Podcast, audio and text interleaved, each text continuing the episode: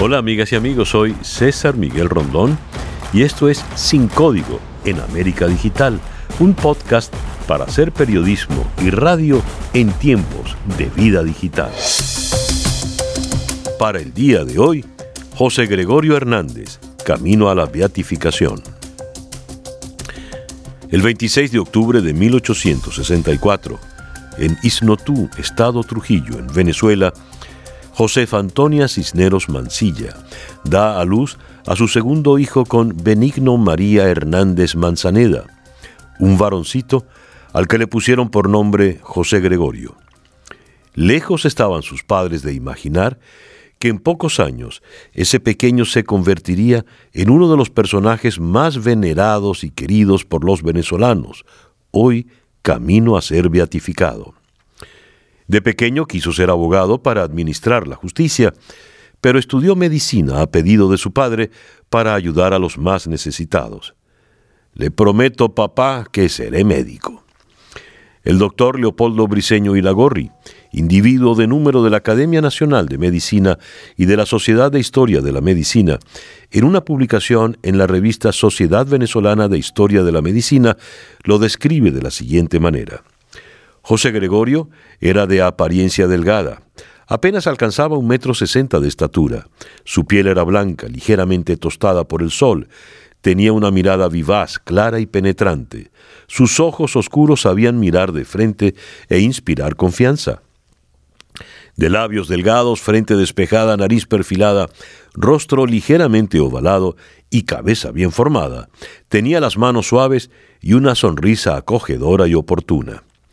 José Gregorio era un médico de un espíritu superior, entregado a su ejercicio por entero, sin ningún afán de lucro, para quien la práctica de la medicina era una oportunidad de actuar en nombre de Dios, por lo que no aspiraba remuneración alguna por su trabajo. Además, no tendría mayores cargas económicas, pues no tenía familia que mantener y llevaba una vida muy austera. Fin de la cita. El venerable representa todo lo que nos conecta con el venezolano digno, franco, honesto. La devoción a este andino es una de las más arraigadas en nuestro país y en Latinoamérica, pero pocos conocen su legado como hombre de la ciencia. Obtuvo el título de doctor en medicina el 29 de junio de 1888 en la Universidad de Caracas. Fue fundador de las cátedras de bacteriología y fisiología de la ahora Universidad Central de Venezuela, donde echó los cimientos de una especialidad que fue referencia en Latinoamérica y en todo el mundo. También instaló el Laboratorio de Fisiología Experimental de Caracas, con recursos del Estado venezolano, e introdujo el microscopio, del que además enseñó su uso y manejo y otros instrumentos traídos de Francia. Para su amigo y compañero el doctor Luis Racetti, quien tuvo el penoso deber de certificar su defunción, José Gregorio fue un médico científico al estilo moderno, investigador penetrante en el laboratorio y clínico experto a la cabecera del enfermo. Sabía dominar el microscopio y la probeta, pero también sabía dominar la muerte y vencerla. Fin de la cita de Luis Racetti. Médico, científico, profesor y filántropo, dedicó su vida al servicio de los más necesitados a asistir y curar a los enfermos. Su profunda vocación religiosa lo acompañó hasta su trágica muerte, la cual conmocionó a los caraqueños que de inmediato corrieron la voz gritando Ha muerto un santo. El venerable falleció en la ciudad de Caracas el 29 de junio de 1919, día en que fue arrollado por el vehículo de Fernando Bustamante, un joven mecánico dental de 25 años. Ese día, señalan sus biógrafos, paradójicamente celebraba 31 años de su graduación como médico y le pidieron visitar a una anciana. Hernández salió enseguida, urgido a pie, como de costumbre, para atender a la enferma, cuya residencia se ubicaba entre las esquinas de Amadores y Cardones. Con el diagnóstico en mente fue, por cuenta propia, a la farmacia Amadores para adquirir el remedio de su paciente. Cuenta la historia que quedó con la medicina en la mano. Al parecer se distrajo mientras leía la etiqueta y no se percató del vehículo que lo arrolló. José Gregorio murió de una fractura en la base del cráneo, pero no en Amadores, sino en el Hospital Vargas. El mismo conductor lo subió a su automóvil y lo llevó al centro de salud. Cuentan que no había médico de guardia, así que en el mismo vehículo van a buscar al doctor Luis Racetti, el amigo entrañable de José Gregorio, pero no hubo mucho que hacer. Al llegar, certificó la defunción. Poco tiempo después de su muerte, fue declarado siervo de Dios pero fue en 1949 que la Iglesia venezolana inició formalmente el proceso de canonización, que cumplió con el primer requisito cuando Juan Pablo II nombró a José Gregorio Hernández venerable en 1986. El ascenso a los altares ha sido largo para José Gregorio y todos los venezolanos tenemos la esperanza de que se encuentre a las puertas de tan esperada beatificación, aunque para muchos de sus fieles ya sea considerado y venerado como un santo.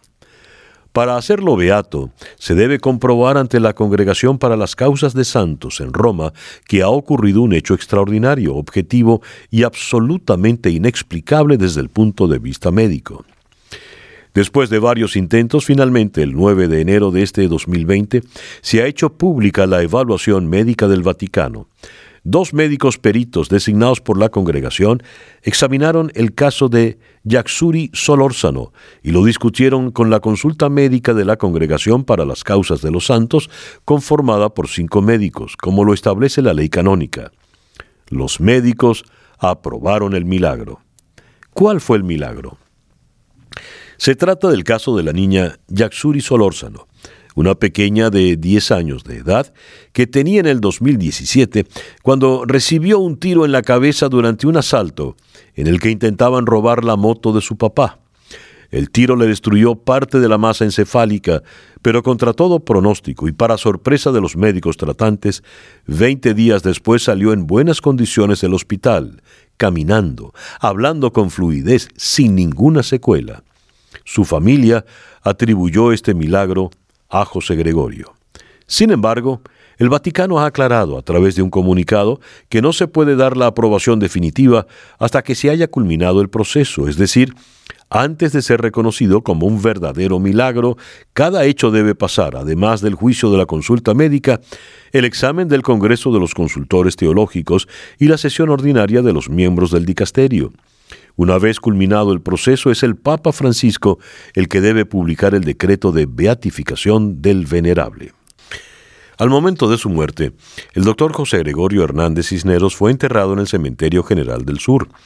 Mucho tiempo después, al iniciarse el proceso de beatificación y por solicitud del Vaticano, se realizó la exhumación de los restos mortales del doctor Hernández para luego ser trasladados hasta su actual lugar de reposo en la iglesia de la Virgen de la, la Virgen de la Candelaria, en la ciudad de Caracas. Esta iglesia se llena de feligreses que van a pedirle favores al venerable. ¿Qué le piden los devotos que van a la iglesia de la Candelaria? Entre estos devotos encontramos a Vanessa Palma, una joven de 34 años, vecina de la zona, quien nos dice lo que para ella significa el venerable. El doctor José Gregorio Hernández es sentir la fe de que ante una situación médica Él está presente. Él te garantiza una tranquilidad y una paz para afrontar la situación de una manera mucho más llevadera. Es saber que aunque no lo ves, Él está ahí. Y está siendo garante de que uno se sienta tranquilo en las manos de esos médicos de carne y hueso, porque sabe que los que van a estar ahí va, a estar su influencia, su, su milagro. Eh, yo he estado cercana a recibir este, esos milagros de sanación, donde uno se siente después reconfortado y dice, wow, gracias José Gregorio Hernández porque estás ahí. La bata blanca realmente da sanación. Gracias por tu testimonio, Vanessa. En una Venezuela sumida en el dolor, la angustia y la desesperanza, en donde cada día los enfermos se ven más desamparados, Apelar a la figura de quien fuera un médico solidario y ejemplar representa un aliento de fe, un espacio para conservar la calma y encontrar consuelo. Justamente en busca de paz y consuelo ante un momento difícil, el actor y psicólogo Sócrates Serrano decide acercarse a José Gregorio Hernández. Hola Sócrates, ¿cómo fue tu vivencia con José Gregorio? Hola César, mi vivencia con José Gregorio Hernández es muy especial. Eh, como sabes, pues en diciembre del 2017 fui diagnosticado con un adenocarcinoma. Comencé un proceso de tratamiento intensivo, eh, radioterapia, quimioterapia, cirugía. Eh, y en el transcurso de mi proceso me acerqué a la figura de José Gregorio porque un día mi hermana me dijo, me vio muy deprimido y me dijo, vístete que vamos a ver a Gregorio a la Candelaria. Eh, yo no entendía de qué se trataba y cuando llegamos a la iglesia de la Candelaria entendí que se trataba de José Gregorio Hernández. A partir de allí comencé a investigar mucho sobre José Gregorio, eh, sobre su carrera como médico, como académico. Me conecté muchísimo primero porque me identifiqué mucho con él como profesional y como hombre de ciencia y luego comenzaron a ocurrir en mi vida un montón de circunstancias muy particulares. Eh, soñé con José Gregorio, me regalaban estampitas, figuras de madera, una serie de cosas muy particulares, hasta que una mañana tuve una certeza absoluta de que debía hablar de lo que me estaba pasando y de que debía hablar de José Gregorio a través de mi trabajo como actor. Y es por eso que después de un año de trabajo y después de haber sanado, gracias a Dios y a José Gregorio, este, pude culminar este espectáculo que se llama Gregory Canal de Fe eh, que en este momento se encuentra en funciones en las salas de Caracas. Es una ofrenda a José Gregorio, Gregory Canal de Fe, dirigido por Miguel Isa, donde cuento mi historia de sanación y, cuento también mi transición o mi transformación espiritual a partir de José Gregorio Hernández. Qué testimonio. Muchísimas gracias, Sócrates, el gran actor Sócrates Serrano.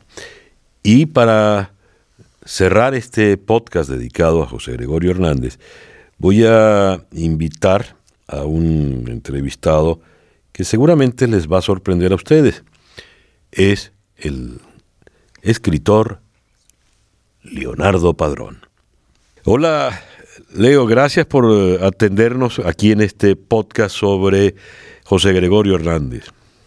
Un placer, querido César. A la orden. Leo, a lo mejor tú y nuestros oyentes se sorprenderán de por qué busco a un personaje como Leonardo Padrón para hablar de José Gregorio Hernández. Quizás sea la misma sorpresa que te llevaste tú cuando siendo yo ejecutivo productor en Radio Caracas Televisión, te pedí, allá en Venezuela, te pedí que escribieras un guion sobre José Gregorio Hernández, un guion de aquellos unitarios que hacíamos, que eran como películas para televisión. Recuerdo que tú, estupefacto, me dijiste algo así como, tú me estás echando broma, ¿no? ¿Por qué te impactó tanto que te solicitase ese guion, Leonardo? Bueno, no por el tema, eh, sino por mi relación particular con los asuntos de la fe.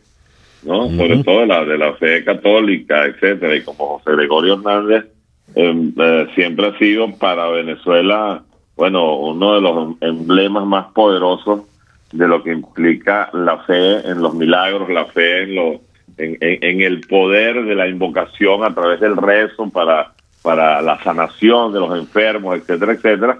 Eso, bueno, implicaba para mí resetear por completo mi, mi actitud ante ese tipo de temas, ¿no? Eh, entonces pensé que de repente si se lo, si buscabas a un escritor un poco más devoto, de repente iba a fluir mucho mejor. bueno, no quería un escritor devoto, sino un buen escritor, y por eso fue que te escogí.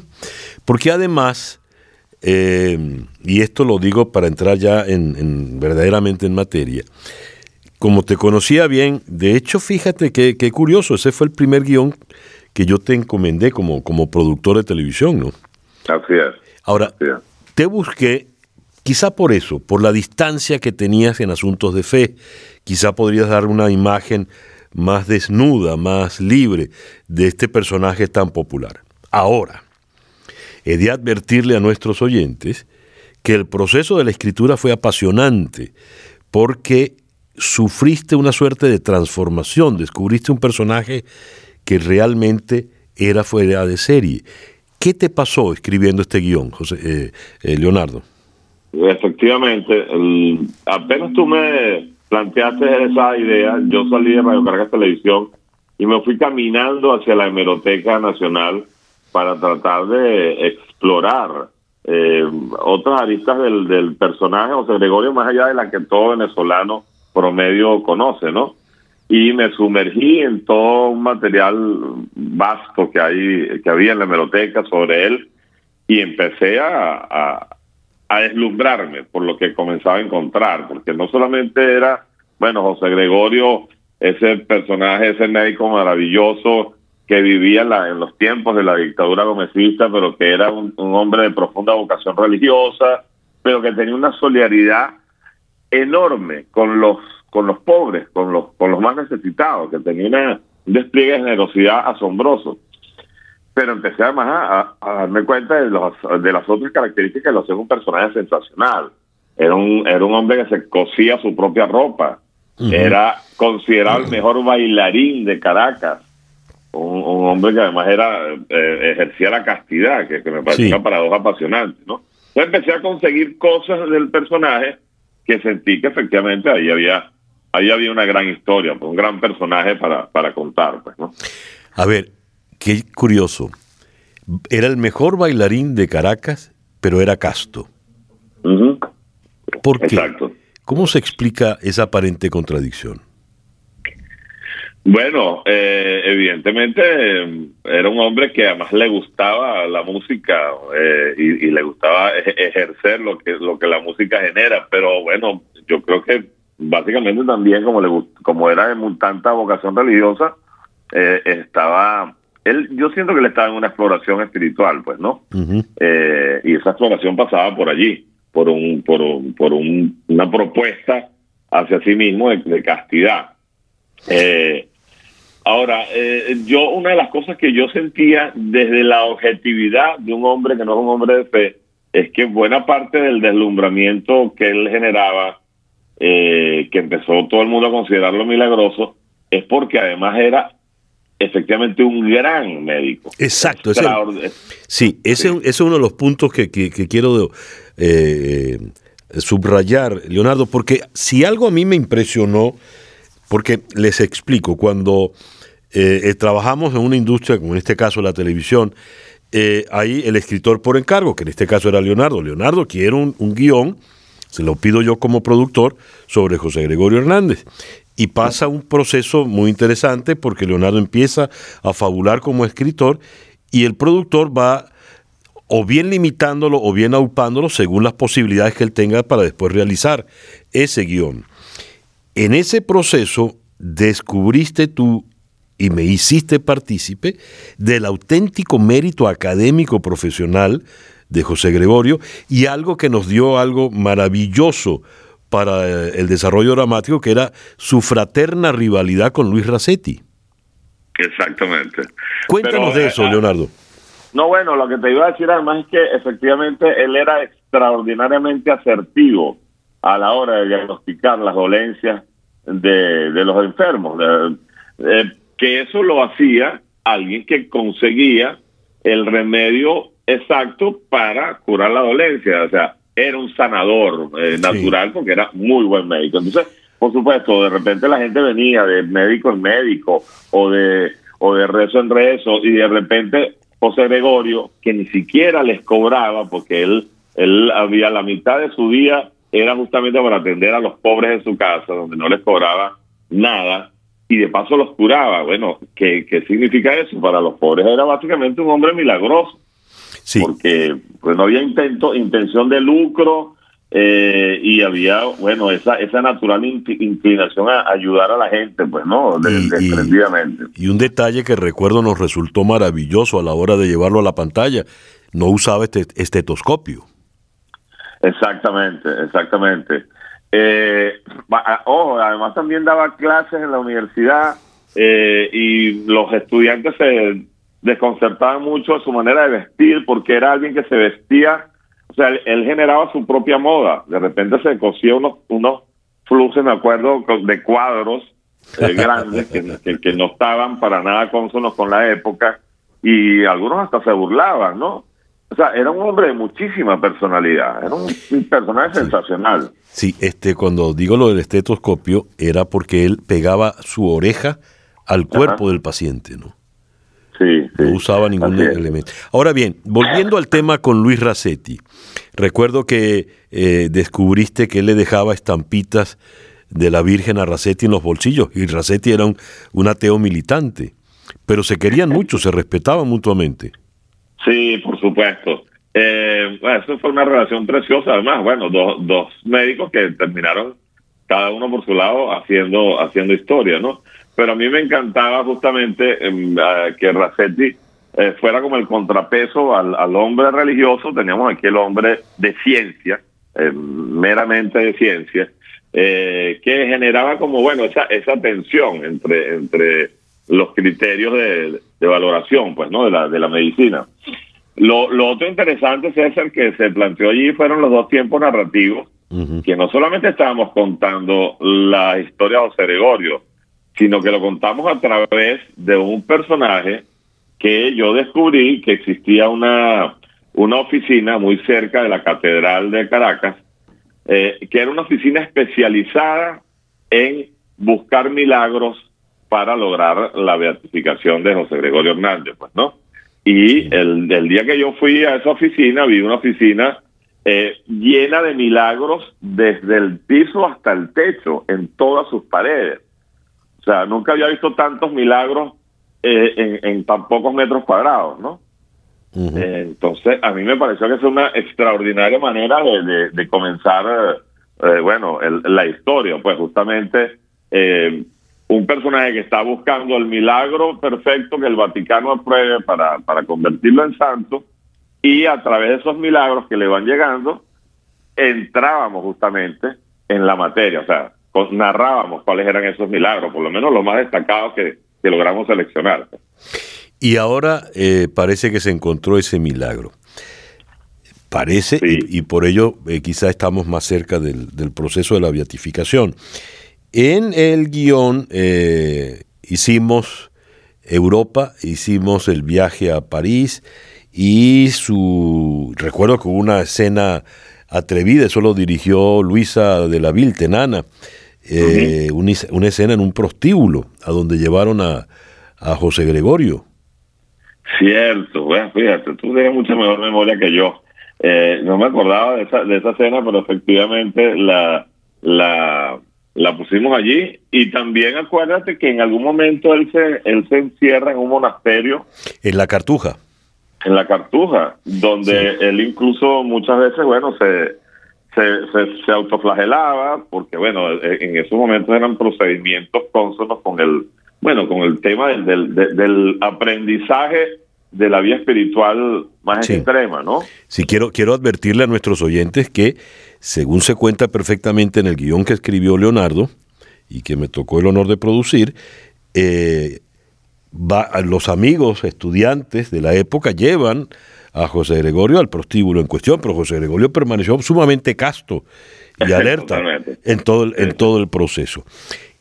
El no haber soportado el rigor, rigor monacal de la cartuja, algunos lo, atribuyen como uno de los obstáculos que ha tenido José Gregorio en su proceso de beatificación.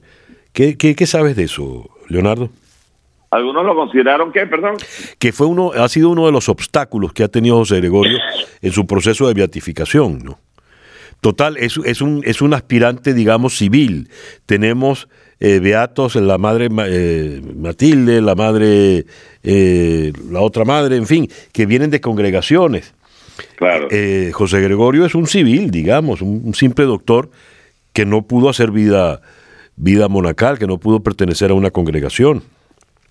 Claro, para mí me parece es un criterio sumamente ortodoxo, eh, excesivamente fundamentalista, que bueno, que, que se alinea con, con esa ese costado excesivamente conservador de la propia Iglesia Católica, ¿no? Yo creo que lo importante aquí es lo que es lo que ha pasado, eh, bueno, con, con con la gente, porque además José Gregorio no solamente se habla de que ha sido milagroso para los venezolanos, eh, sino para para los colombianos, o sea, eh, su leyenda ha ido más allá de las propias fronteras nuestras Y este último milagro del que se está hablando, eh, yo escuché el relato del médico y es sensacional, porque además el propio médico dice que él también es un, bueno, fue alguien que, que, lo bautizaron, eh, se casó por la iglesia, pero que no es particularmente devoto y está absolutamente abismado con lo que con lo que sucedió.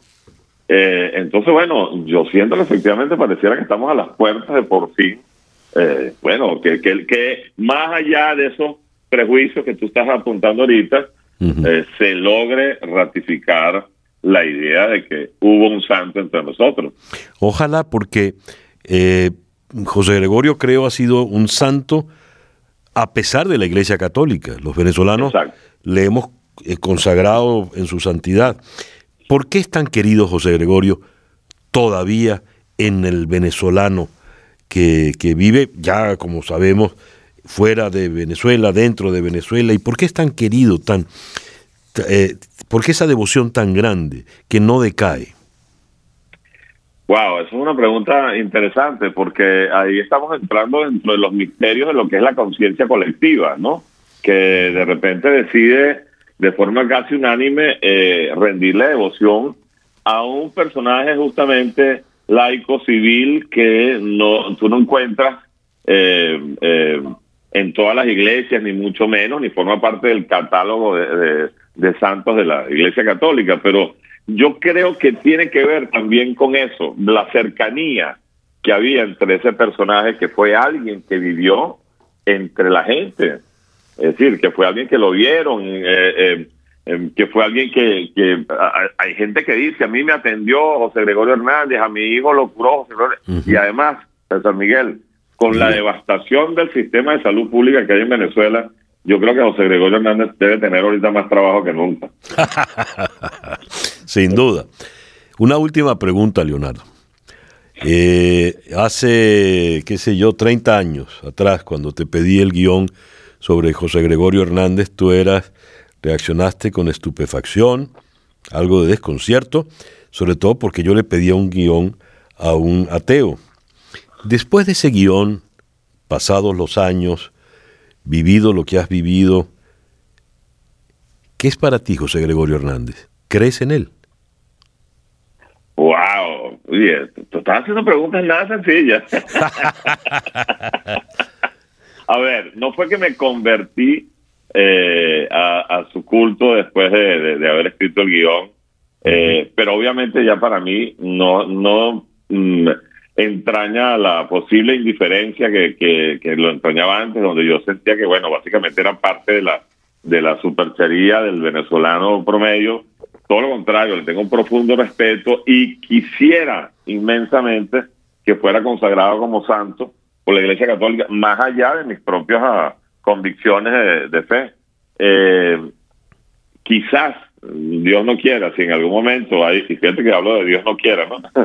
si en algún momento hay algún problema de salud grave entre los míos, a lo mejor me verás pidiéndole a José Gregorio Hernández que me dé el milagro, ¿no? Porque, porque bueno, así funcionan los resortes del ser humano cuando está acorralado entre la desesperanza y el miedo, pues, ¿no? Leo, Floralice y yo te acompañaremos en los rezos y en la fe. Muchas gracias, compadre. Mil gracias por esto. Oye, perdón, perdón, César, no dijimos algo importantísimo. Acuérdate Pensaba que, lo ibas a revelar, por eso hice la pregunta. No, acuérdate que mis hijos nos bautizamos en la iglesia de José Gregorio Hernández. ¿Cómo no? Y después nos dieron el privilegio de entrar a su a donde están sus restos. Claro, claro, porque la, la, mamá de mis hijos sí le rezó a José Gregorio eh, en un momento muy delicado que de salud que tuvo uno de mis hijos. ¿Cómo no? Eh, sí, sí, sí. Y gracias a José Gregorio fuimos entonces a bautizarlo allí en la, en la Plaza de la Candelaria, en la iglesia de la Candelaria. Exactamente. O sea, imagínate tú la cantidad de vínculos que yo tengo ya con José Gregorio. ¿Cómo no voy a querer yo que, sea el, elegido, el próximo elegido por la Iglesia Católica. Leonardo, mil gracias de verdad por darnos estos minutos en eh, el día de hoy, en este podcast. No, a ti, César, un gran abrazo. Leonardo Padrón, quien, como han escuchado ustedes, escribió un guion, eh, creo que fue en 1990, sobre José Gregorio Hernández, un guion para un unitario en Radio Caracas Televisión en Venezuela, en eh, el título del guion, por, del, del, del video era El Venerable. Y bien, así hemos llegado al final de nuestro podcast por el día de hoy. Esto es Sin Código en América Digital, un podcast para hacer periodismo y radio en tiempos de vida digital.